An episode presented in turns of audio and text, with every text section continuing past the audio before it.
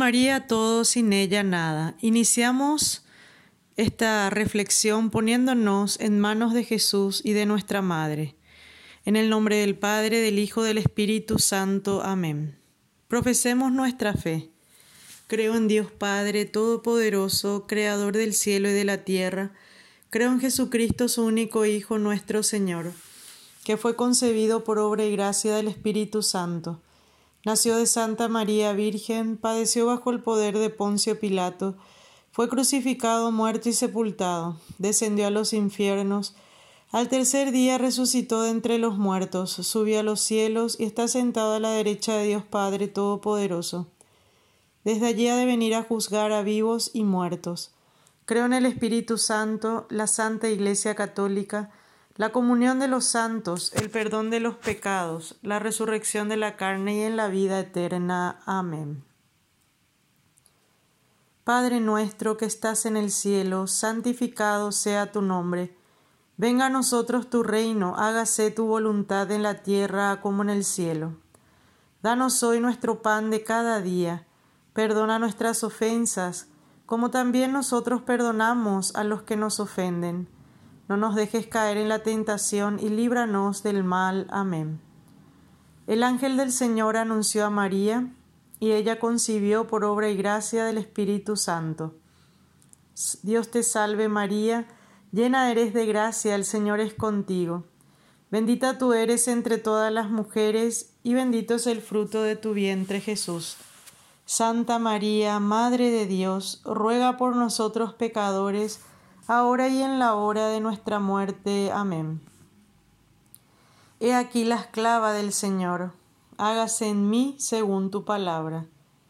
Dios te salve María, llena eres de gracia, el Señor es contigo. Bendita tú eres entre todas las mujeres, y bendito es el fruto de tu vientre Jesús. Santa María, Madre de Dios, ruega por nosotros pecadores, ahora y en la hora de nuestra muerte. Amén. Y el Verbo de Dios se hizo carne, y habitó entre nosotros. Dios te salve María, llena eres de gracia, el Señor es contigo.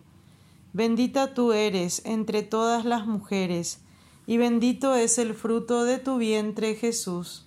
Santa María, Madre de Dios, ruega por nosotros pecadores, ahora y en la hora de nuestra muerte. Amén. Ruega por nosotros, Santa Madre de Dios, para que seamos dignos de alcanzar las promesas de nuestro Señor Jesucristo. Amén. Derrama, Señor, tu gracia en nuestros corazones, a fin de que habiendo conocido por el anuncio del ángel la encarnación de tu Hijo, haz que guiados por su pasión y muerte de cruz, y con la intercesión poderosa del Inmaculado Corazón de María, alcancemos un día la gloria de la resurrección. Por Jesucristo nuestro Señor. Amén. Y vamos a leer, o sea, vamos a escuchar un mensaje de nuestra madre del 25 de marzo de 1984, fiesta de la Anunciación de María Santísima. Ustedes sabrán, ¿verdad?, que la fiesta de la Anunciación es cuando nosotros volvemos a vivir, recordamos, ¿verdad? y celebramos el día que el ángel se le aparece a la Virgen para anunciarle, ¿verdad?, la encarnación del Verbo de Dios. Por eso hoy iniciamos nuevamente con el Ángelus, porque vamos a escuchar este mensaje dado por nuestra madre al sacerdote Estefano Gobi, que hacía el, un cenáculo, le llamaban, ¿verdad? Se reunían con los sacerdotes después de misa y rezaban el rosario y la Virgen le daba un mensaje al final de ese día, de ese rosario. Y eso se fue anotando a través de años y años, porque creo, si no, no recuerdo mal, que este movimiento, que se llama Movimiento Sacerdotal Mariano, inicia en la década del 70, 72 por ahí. Y este mensaje es del 84. Bueno, dice así. Pido a todos la consagración. Contemplad el momento inefable de la Anunciación, cuando el arcángel Gabriel, enviado por Dios, recibe mi sí para realizar el eterno designio de redención. El gran misterio de la encarnación del Verbo en mi seno virginal. Y comprenderéis entonces el por qué os pido consagraros a mi corazón inmaculado. Sí, yo misma he manifestado mi voluntad en Fátima, cuando me aparecí en 1917.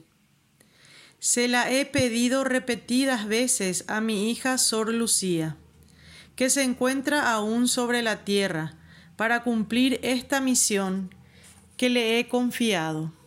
En estos años la he pedido insistentemente, a través del mensaje confiado a mi, a mi movimiento sacerdotal.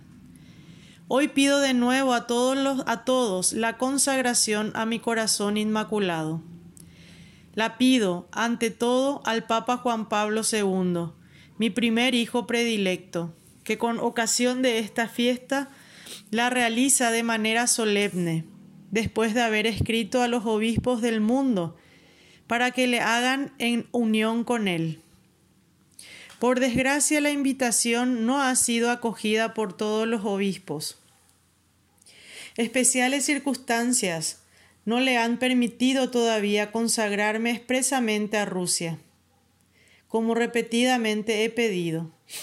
Como ya os he dicho, esta consagración me será hecha cuando ya estén en vías de realización sangrientos acontecimientos.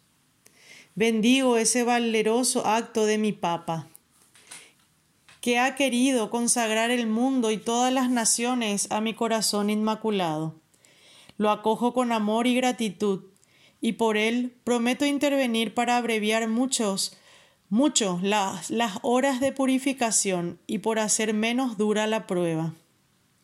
Pero pido también esta consagración a todos los obispos, a todos los sacerdotes, a todos los religiosos y a todos los fieles. Esta es la hora en que toda la Iglesia se debe recoger en el seguro refugio de mi corazón inmaculado.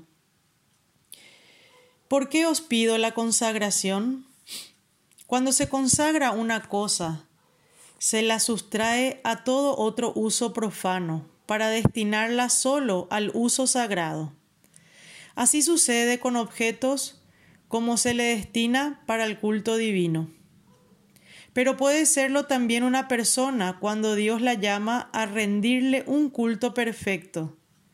Comprended, por tanto, cómo el verdadero acto de vuestra consagración fue el del bautismo. Con este sacramento, instituido por Jesucristo, se os comunicó la gracia, que os injerta en un orden de vida superior al vuestro, esto es, en el orden sobrenatural. Participáis así de la naturaleza divina, entráis en una comunión de amor con Dios y vuestras acciones tienen, por esto, un nuevo valor, que supera al de vuestra naturaleza, porque tienen un verdadero valor divino. Después del bautismo, estáis ya ordenados a la perfecta glorificación de la Santísima Trinidad y, consagrados a vivir en el amor del Padre, en la imitación del Hijo y en la plena comunión con el Espíritu Santo. El hecho que caracteriza el acto de la consagración es su totalidad. Cuando os consagráis, desde ese instante lo estáis enteramente y para siempre. Cuando os pido la consagración a mi corazón inmaculado, es para haceros comprender que debéis entregaros completamente a mí, de manera total y perenne, para que pueda disponer de vosotros según el querer de Dios. Debéis entregaros de modo completo, dándomelo todo no debéis entregarme algo y retener todavía alguna cosa para vosotros. Debéis ser verdadera y solamente del todo míos. Y luego os debéis entregar a mí, no un día sí y otro no, o por un periodo de tiempo, hasta que vosotros queráis, sino para siempre. Es para subrayar este importante aspecto de completa y duradera pertenencia a mí, vuestra Madre Celeste, el por qué yo os pido la consagración a mi corazón inmaculado. ¿Cómo debéis vivir vuestra consagración? Si meditáis el inefable misterio que hoy recuerda la Iglesia, comprenderéis cómo debe vivirse la consagración que os he pedido. El Verbo del Padre, por amor, se me ha confiado completamente. Después de mi sí, descendió del cielo a mi seno virginal. Se me ha confiado en su divinidad el Verbo eterno, la segunda persona de la Santísima Trinidad, después de la encarnación, se ha escondido y recogido en la pequeña morada, milagrosamente preparada por el Espíritu Santo, de mi seno virginal. Se me ha confiado en su humanidad de manera tan profunda como cualquier otro hijo se confía a su madre, de la que todo lo espera sangre, carne, respiración, alimento y amor para crecer cada día en su seno y luego, después del nacimiento, cada año crecer siempre junto a su madre. Por esto, así como soy madre de la encarnación, así también soy madre de la redención, que tuvo aquí su admirable comienzo. Vedme aquí, por ello, íntimamente asociada a mi Hijo Jesús, colaboro con él en su obra de salvación. Durante su infancia, adolescencia y sus treinta años de vida oculta en Nazaret y su ministerio público, durante su dolorosa pasión hasta su cruz, donde ofrezco y sufro con él, y recojo sus últimas palabras de amor y de dolor, con las, cuales me da como verdadera madre a toda la humanidad. Hijos predilectos, llamados a imitar en todo a Jesús, porque sois sus ministros. Imitadlo también en esta su total entrega a la Madre Celeste. Por esto os pido que os entreguéis a mí con vuestra consagración. Podré ser así para vosotros, Madre atenta e interesada en haceros crecer en el designio de Dios para realizar en vuestra vida el gran don del sacerdocio, al que habéis sido llamados. Os llevaré cada día a una cada vez mejor imitación de Jesús, que debe ser vuestro único modelo, vuestro mayor y único amor.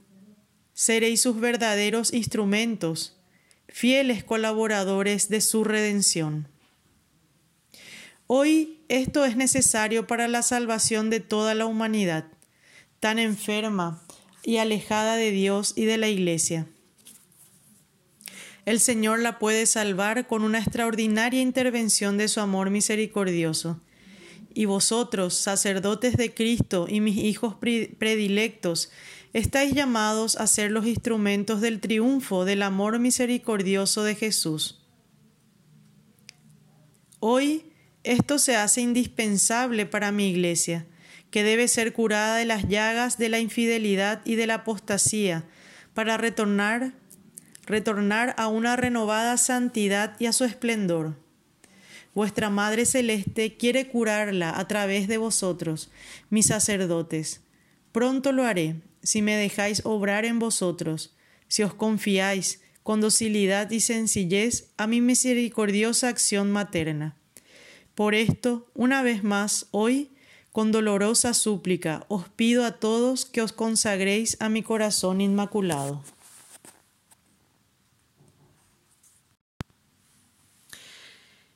Escuchamos en, esta, en este mensaje, y esto me hace acordar de, del San Luis María Griñón de Montfort que dice en el tratado de la verdadera devoción que el 25 de marzo, día de la encarnación del Verbo de Dios, de la, de la anunciación de María, es el día de los consagrados a ella.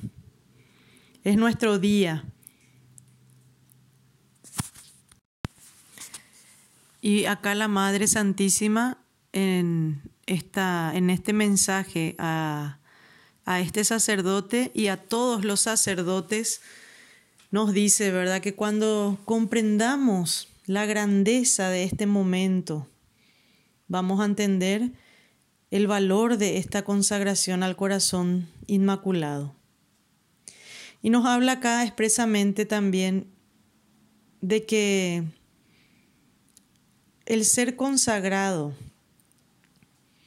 el ser eh, consagrado para Dios, como por ejemplo, les doy un ejemplo, el, el cáliz que se usa en la misa y todo lo que se usa en la liturgia está consagrado a Dios. ¿Qué significa eso? El cáliz, que es como una copa, ¿verdad? Se aparta de todas las otras copas que pueden haber. Se aparta esa copa para uso exclusivo de la liturgia y se consagra a ese servicio, se consagra a Dios. O sea, ese vaso ya es sagrado porque se consagra para Dios y se aparta de los otros vasos, ¿verdad? Porque este es un vaso para este uso, para, en ese caso, algo tan grande que es contener la sangre de Cristo. Entonces, si yo este vaso me voy y utilizo para tomar jugo, para tomar gaseosa, para tomar otra cosa, estoy haciendo una profanación, ¿verdad? Porque este vaso ya está consagrado para Dios. Y la Virgen nos explica aquí que eso nosotros, nuestra consagración primera en el bautismo, en el bautismo, nos hace exclusivamente para Dios, nos une a su vida divina. El bautismo es el gran don que recibió la iglesia de Jesús, ¿verdad? del mismo Dios. El bautismo nos abre las puertas, nos abre y nos da, nos comunica la gracia y la gracia con mayúscula nos comunica a Dios mismo.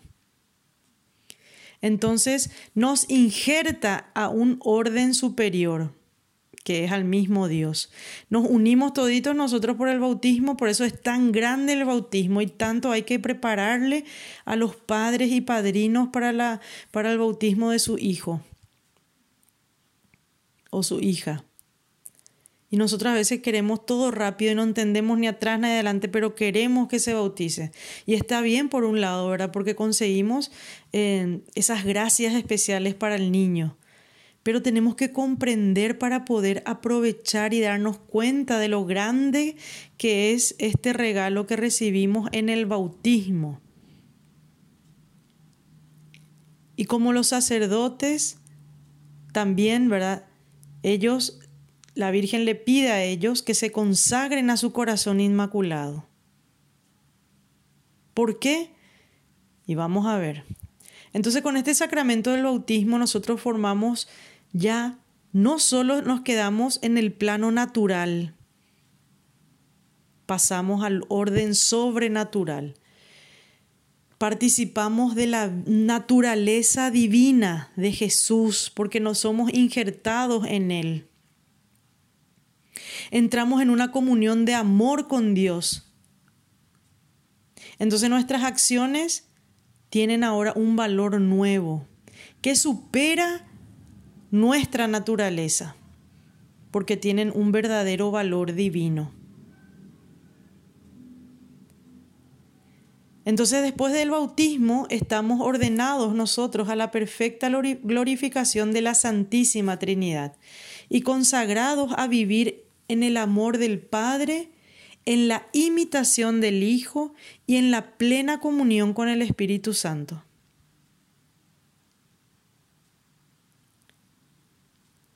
Entonces desde el bautismo nos consagramos totalmente a Dios. Y no solamente en ese momento, sino que eso es eterno. El bautismo nos da, nos imprime carácter, significa, cuando nos unge el sacerdote con el óleo sagrado, nos imprime nosotros un sello que no se ve a simple vista, pero espiritualmente eso resplandece este es mi hijo, está ahí, este está injerto en Jesús mismo. Ese sello que nos, se dice imprime carácter, nos deja un sello, algo, una marca que nosotros no vemos, pero en lo espiritual se ve. Y esa marca no se puede borrar. Aunque se lave, se bañe con ayudín, no se puede borrar. Aunque uno haga una renuncia, no se puede renunciar. ¿Por qué les digo esto? Porque en Argentina, en un grupo de personas que está a favor de, de todo el, tema de la ideología de género, se fue como protesta y empezaban a renunciar al, al bautismo, porque son católicos, ¿verdad? Pero, pero están en el mundo. Entonces pues, se ponen a renunciar a su bautismo y hacen un, una firma y dejaban todo un papel. Eso no sirve para nada. Lo que el Señor nos dio ya no lo quita, ya no lo borra, ni por más pecado que cometas. Ese regalo de Dios ya está ahí. Entonces, la Virgen pide, ¿verdad? Como dijimos ayer los que estuvimos em, en la reunión, esta consagración al Inmaculado Corazón es renovación de nuestras promesas del bautismo. Renovamos nuestras promesas a Dios hechas en el bautismo es como sacarle el polvo a esa, a esa cosa, algo que teníamos guardado, o un libro, ¿verdad? Sacarle el polvo y ponerle otra vez ahí para potenciar todo lo que tiene para dar. Así nosotros al consagrarnos a María es como que lustramos nuestra vida y para brillar más, ¿verdad? Y esta entrega que la Virgen pide, pide que todos los sacerdotes se consagren a ella pero nosotros vamos a asumir esas palabras para nosotros también, ¿verdad? ¿Cómo debemos vivir entonces esta consagración? Entregándonos a ella totalmente, para que ella, así como dice, ella le... El misterio tan grande de la encarnación, ¿verdad? Que el propio Dios se hace pequeño y viene al mundo como uno de nosotros. Por un designio de Dios, el verbo, que es Jesús, ¿verdad? El verbo de Dios, la segunda persona de la Santísima Trinidad, por amor se le ha confiado a la Virgen.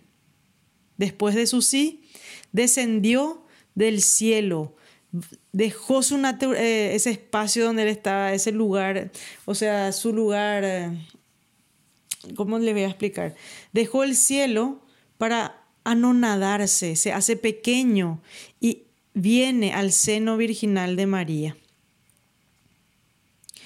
Se le ha confiado a ella su divinidad, en su divinidad se le confió a María Santísima.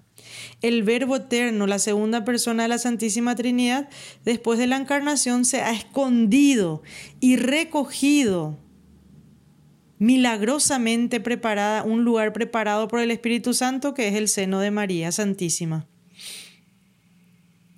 Y ella, ¿verdad?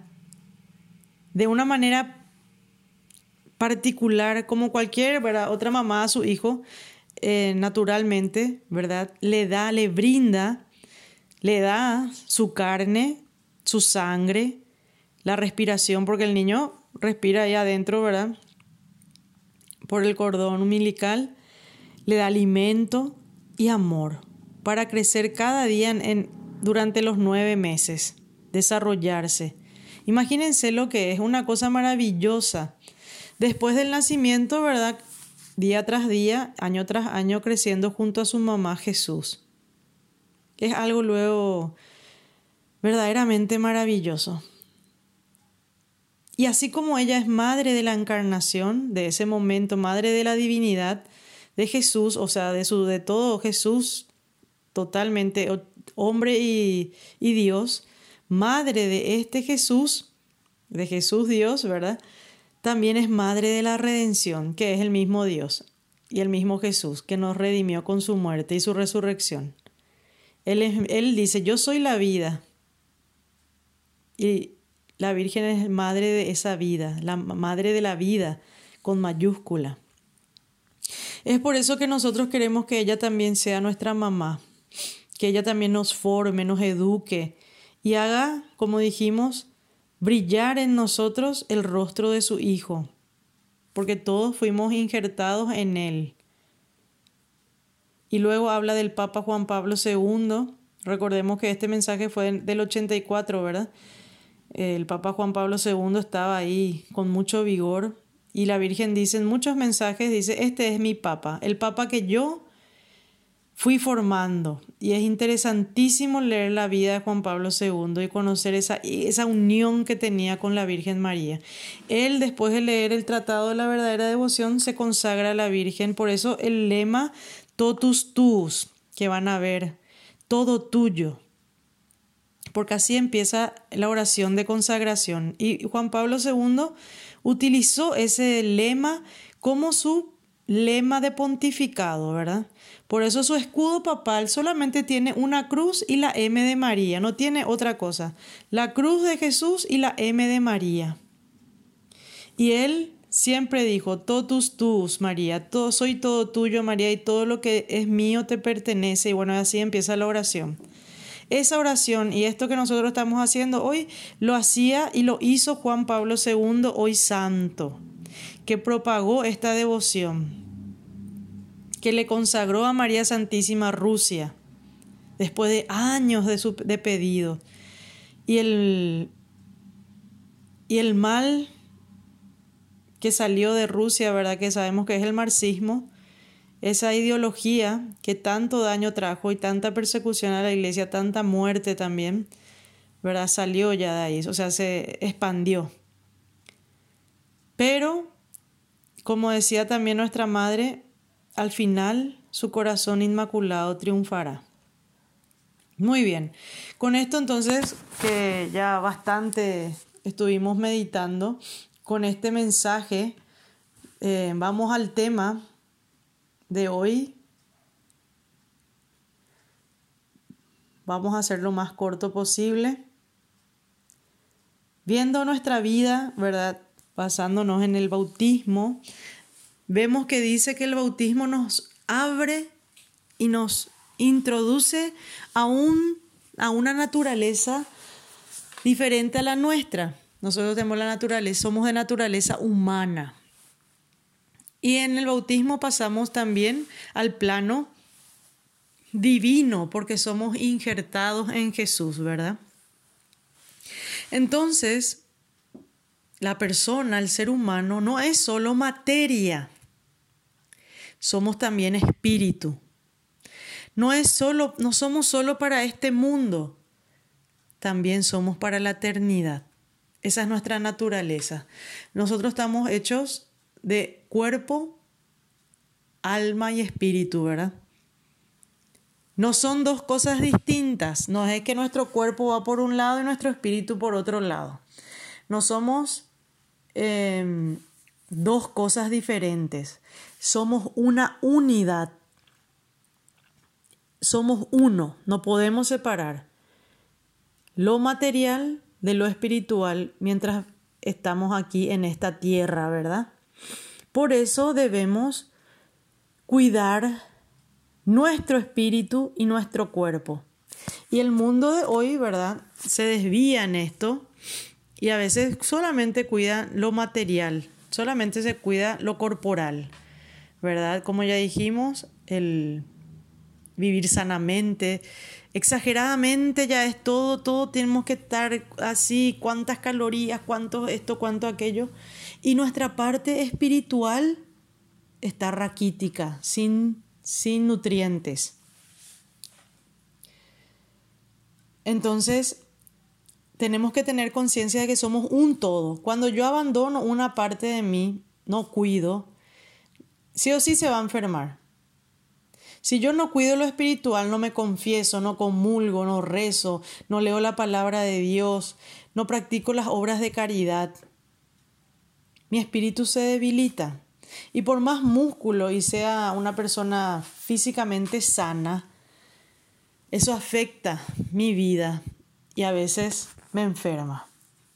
Y decía un sacerdote una vez en una charla que él le conocía a un señor, un muchacho grande, pero ya es papá, ¿verdad? Un señor joven que era así re fisicudo. Era fitness, el mister, eh, no sé qué, de esos musculosos así, enorme. vos le mirás y va a echarle a tres, cuatro personas él solo, ¿verdad? Pero dice él, espiritualmente era tan, tan débil que no podía superar nada. Vos le mirás así y decís, este es todo terreno, va a ir a, qué sé yo, va a conquistar el mundo, decís, pero espiritualmente débil, débil, débil, y no tenía la capacidad para sobrellevar algunas dificultades que estaba pasando. Y es ahí nuestro problema, ¿verdad? Cuando nosotros mismos dividimos nuestra persona. Somos un todo, somos un todo. Y este todo va a morir un día, ¿verdad? Un día vamos a morir. A veces yo le digo a mis alumnos, ustedes saben que vamos a morir. me da risa otra vez porque me miran así, porque no pensamos en esto, ¿verdad? No pensamos en la muerte. Ahora con la pandemia pensamos más, pero tenemos miedo de pensar. Y tenemos que pensar porque es nuestro fin aquí en la tierra y el inicio de la vida eterna. Y hablamos en lenguaje cristiano, vamos a decir, vamos a hablar de las postrimerías. Postrimerías son las ¿cómo explicarle? Las realidades últimas del ser humano, ¿verdad? Entonces, al ser, al ser el hombre una, un hombre, una persona trascendente, es decir, que no acabamos con la muerte, trascendemos, pasamos la muerte, es necesario hablar también de la realidad que, le, que nos espera después de este doloroso paso. Es necesario hablar, hablar del tema de, la, de las postrimerías son las realidades, ¿verdad? Que hoy no pensamos. Entonces necesitamos hablar para comprender y saber. Hoy la gente no quiere admitir que va a morir. Es más, hace poco leí que esos millonarios están buscando, ¿verdad? Eh, como el remedio para la eterna juventud, para no morir. Y, la ciencia va avanzando, avanzando y van conociendo muchas cosas que nos ayudan a prolongar nuestra vida, ¿verdad? Pero vamos a morir. Y pero se paga, la gente no quiere morir. Está pagando millones para descubrir esa cura, la cura contra la muerte. Entonces nosotros tenemos que tenemos que pensar, pero no para llorar y tener miedo y después rasgarla acá a nuestras paredes, porque me acuerdo cuando yo era adolescente lloraba, decía, pensaba que me iba a morir, ¿verdad? Y uno se imagina cómo va a ser su velorio y esas cosas. Y que si van a llorar, no van a llorar, ¿verdad? Eso es cosa de adolescentes. No, es para eso, es para profundizar el sentido de nuestra vida. ¿Hacia dónde vamos? Esto nos ayuda a tomarnos en serio el presente de cara al futuro. Pues nos hacemos conscientes, ¿verdad?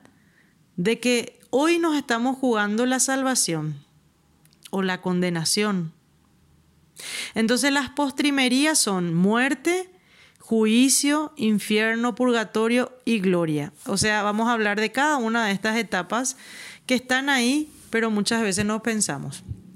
Bueno, entonces tenemos la muerte que sabemos que es, ¿verdad? Eh, hay algunas corrientes ideológicas que dicen que es una concepción materialista que dice, bueno, solamente lo que acá existe es lo que hay. O sea, lo que hay acá es la realidad, solamente esta realidad. Nos morimos, ya no sabemos más que hay allá, más allá, entonces significa que no hay nada. Nadie, nadie vino del más allá para contarnos, dicen. Entonces viven con el famoso dicho, ¿verdad? Comamos y, y bebamos que mañana moriremos. O sea, vivir la vida loca, como el gran filósofo Ricky Martin nos recomienda, ¿verdad? Viven la vida loca, viví lo más la vida loca. Total, hasta acá esto es lo que tenés que hacer y disfrutar, disfrutar. Nosotros no pensamos así. Nosotros sabemos que la muerte es un paso de esta vida a la otra que es eterna. Como decía San Francisco, la hermana muerte. Y otra santa, la Santa Teresa, Santa Teresa de Jesús decía, ven muerte, tan escondida que no te sienta venir, porque el gozo de morir no me devuelva a dar la vida.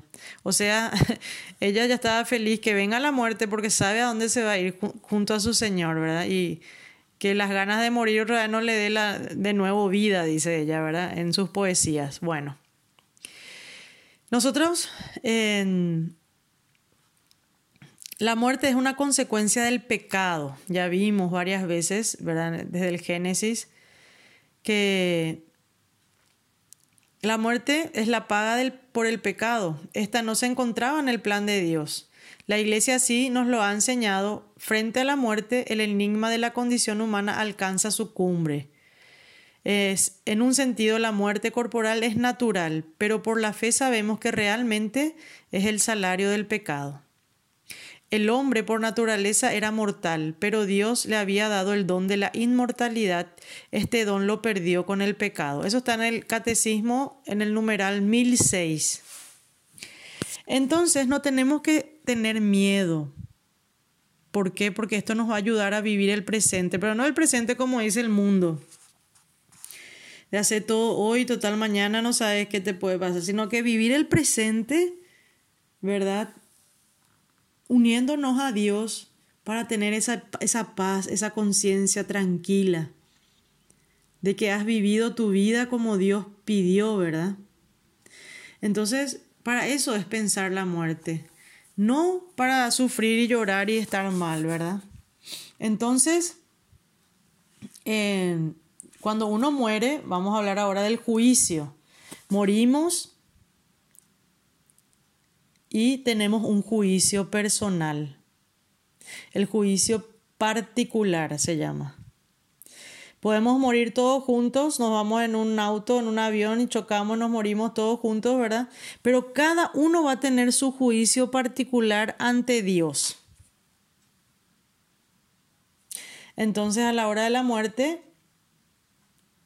Contemplaremos como únicos espectadores, pero bajo la mirada de Dios, la película de nuestra existencia terrena. He aquí el juicio particular. Y esa misma película se, proyectará públicamente en el día del juicio final, que es el juicio universal. Entonces, eh, el juicio particular es el que cada hombre va a tener ante Dios. Cada hombre después de morir recibe en su alma inmortal su retribución eterna en un juicio particular que refiere su vida a Cristo, bien a través de una purificación, bien, bien para entrar inmediatamente en la bienaventuranza del cielo, bien para condenarse inmediatamente para siempre, dice el catecismo en el numeral 1022. Entonces, en el Evangelio, ¿verdad? Muchas veces se habla del juicio. Y San Juan de la Cruz nos dice que al final de nuestras vidas se nos juzgará por el amor.